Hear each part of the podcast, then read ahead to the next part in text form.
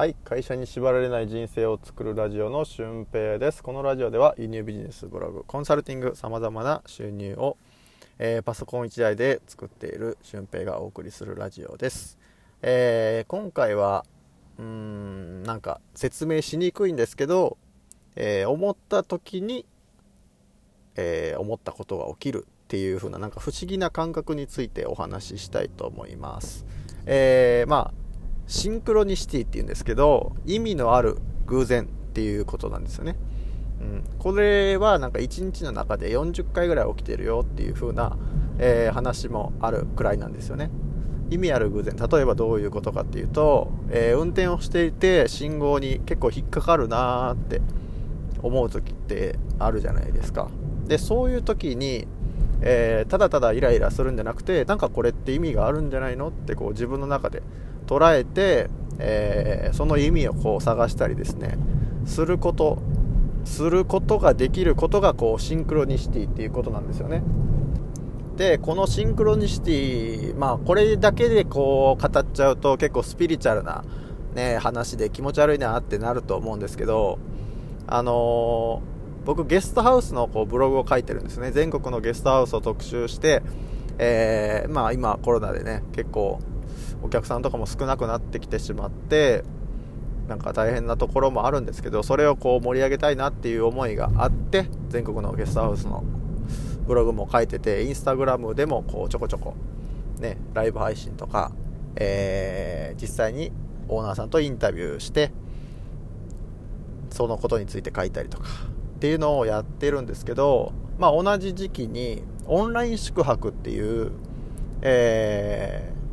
ゲストハウスに直接泊まることはできないんですけどオンラインで、えー、宿泊ができたりとかその土地のものを送ってもらって食べることができるみたいな、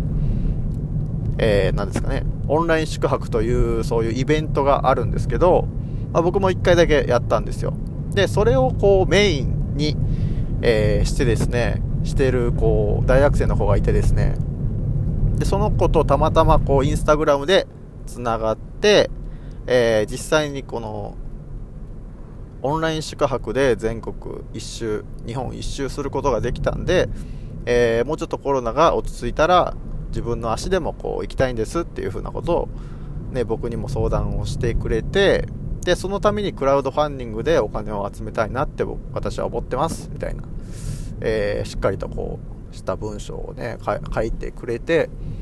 なんかそのためにこう何かね、私のことをちょっと広めてくださったりとかしま、できますか？みたいなことをこう言われて、僕はもう、オッケーオッケーって言って、じゃあもう、インスタライブもするし、えー、誰かいい人がいたら繋げるよっていう風なことは伝えたんですね。で、その時に、えー、実際に繋げられる人って僕いなかったんですよ。なんか、ね、繋がってる人でこう大物すぎる人だとしたらなんか僕も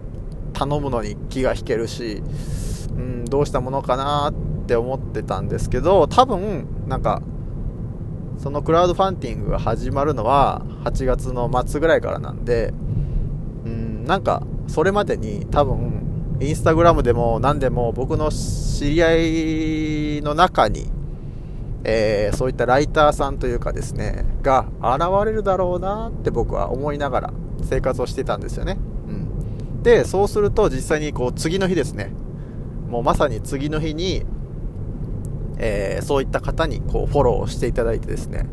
えー、実際にどうなかどうなったかっていうと、そのフォローしてもらった方のこう投稿を見てると、えー、いろんな職業のいろんな人について書いてるような方だったんですよ。だからこう人をこう紹介するようなインスタグラムをやってる人だったんですよね、うん、こういう仕事があってこういう頑張りをしてるこの人は素晴らしいみたいな。そういう風な内容のインスタグラムでですねなんかえー、あこの人だと思ってすぐに、えー、その頼んできた大学生の方にお話しするとあぜひ、えー、取り上げてもらいたいです。ということでえー、トントン拍子で取り上げてもらうことが決まったんですよね。うん。で、取り上げてもらったからといって何かが起こったかっていうと、多分まあわからないんですけど、それがどうなったかっていうのはまだわからない状態なんですけど、うん、でもこう思った時に、何かが起こるっていうことはあのあるんですよね、うん、例えばこのユニビジネスで10万円稼ぎたいと思った月に、えー、それを達成できたりとかなんか稼ぐあの起きる時の感覚っていうのが徐々に自分の中で分かってきたかなって思ってるんですよね。だからこうゲストハウスを直接ね特集することとかも最初はなんかまあちょっとでもブログ収入が得られればいいかなっていうぐらいで書いてたんですけどなんかこれはこれで自分のこういろんな仕事に生きてくるぞってこう思い始めてるとあのいろんなことにこうつながってきたりとかがしているっていうのは現状なんですよね。輸入ビジネスブログゲストハウスとかねなんかめちゃくちゃこう肩書きが増えてきたなって思うんですよね、うん、でえー、まあその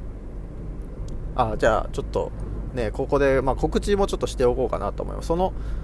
ゲストハウスを特集している、えー、大学生の方、まあ、ゆずさんっていうんですけどインスタグラムとかフェイスブックで、えー、ゆずさんで調べてきたら調べてみたらオンライン宿泊で日本一周みたいなお家で日本一周みたいな感じで、えー、ゆずさんが出てきますので、まあ、フォロワーも1000人ぐらいいるので結構ねすごいんですよ。でクラウドファンディングのページもあらかじめこうまだ応募する段階で僕にこう見せてくれたんですけどその文章もすごいきっちりしててまだ大学3年生青山学院の大学3年生の方なんですけど非常にアクティブで、えー、青年海外協力隊とかも行ってるし、えー、なんかいろんなことで応募したりとか。でオンライン宿泊の記事というか新聞にも取り上げられたりとかえー、オンライン宿泊の PR 動画でコンテストに受賞したりとか、なんかすごいこうアクティブな大学生なんですよね。うん、で僕もこの広報力というか、なんかね、そういう発信する力っていうのは、まあ、そのゆずさんから結構刺激を受けた部分もありますし、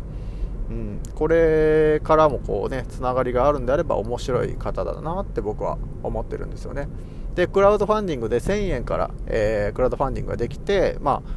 いろんなこう、値段設定がいろいろあって、その、リターンっていうのも非常にバラバラなんですけど、まあ、本に、本を作るんですよ。ゲストハウスを巡ってですね、本を作る。で、人と人をつなぐような本を作るので、まあ、その、人の紹介とかですね、えー、ゲストハウスの紹介とか、っていうことを多分メインでやられるんだろうなって思ってるんですけど、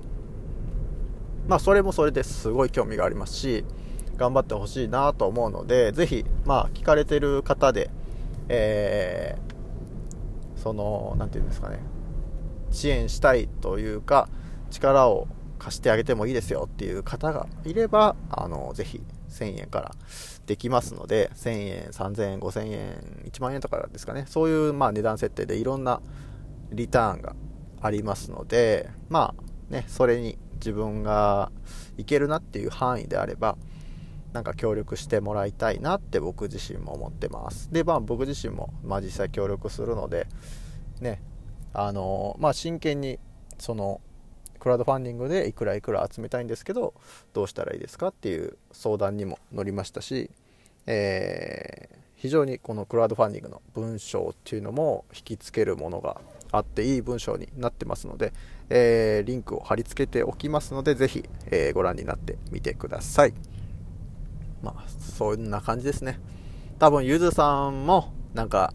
ね、クラウドファンディングしたいなって時に僕が現れたんじゃないかなって思ってます。だから何かこう、やろうと思った時っていうのは、いろんなところで、何か今までと違った変化が起きてくるっていうことがありますので、なんかそういう時にちゃんとアンテナを立てておかないと、えー、チャンスっていうのはつかめないですよ。うん、で、えー、必ずしもそれが成功するっていうことでもないです。うん、でも、あの、今までと違ったような景色っていうのは、どこかで見えるんじゃないかなって僕は思ってます。はい。なので、こう思った時に思ったことが起きる、シンクロニシティをこう築けるような人に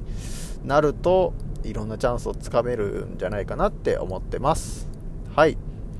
ということで、えー、以上で今回の配信を終わります、えー、本日も最後までお聴きいただきありがとうございます。また次回の配信でお会いしましょう。ほなまた。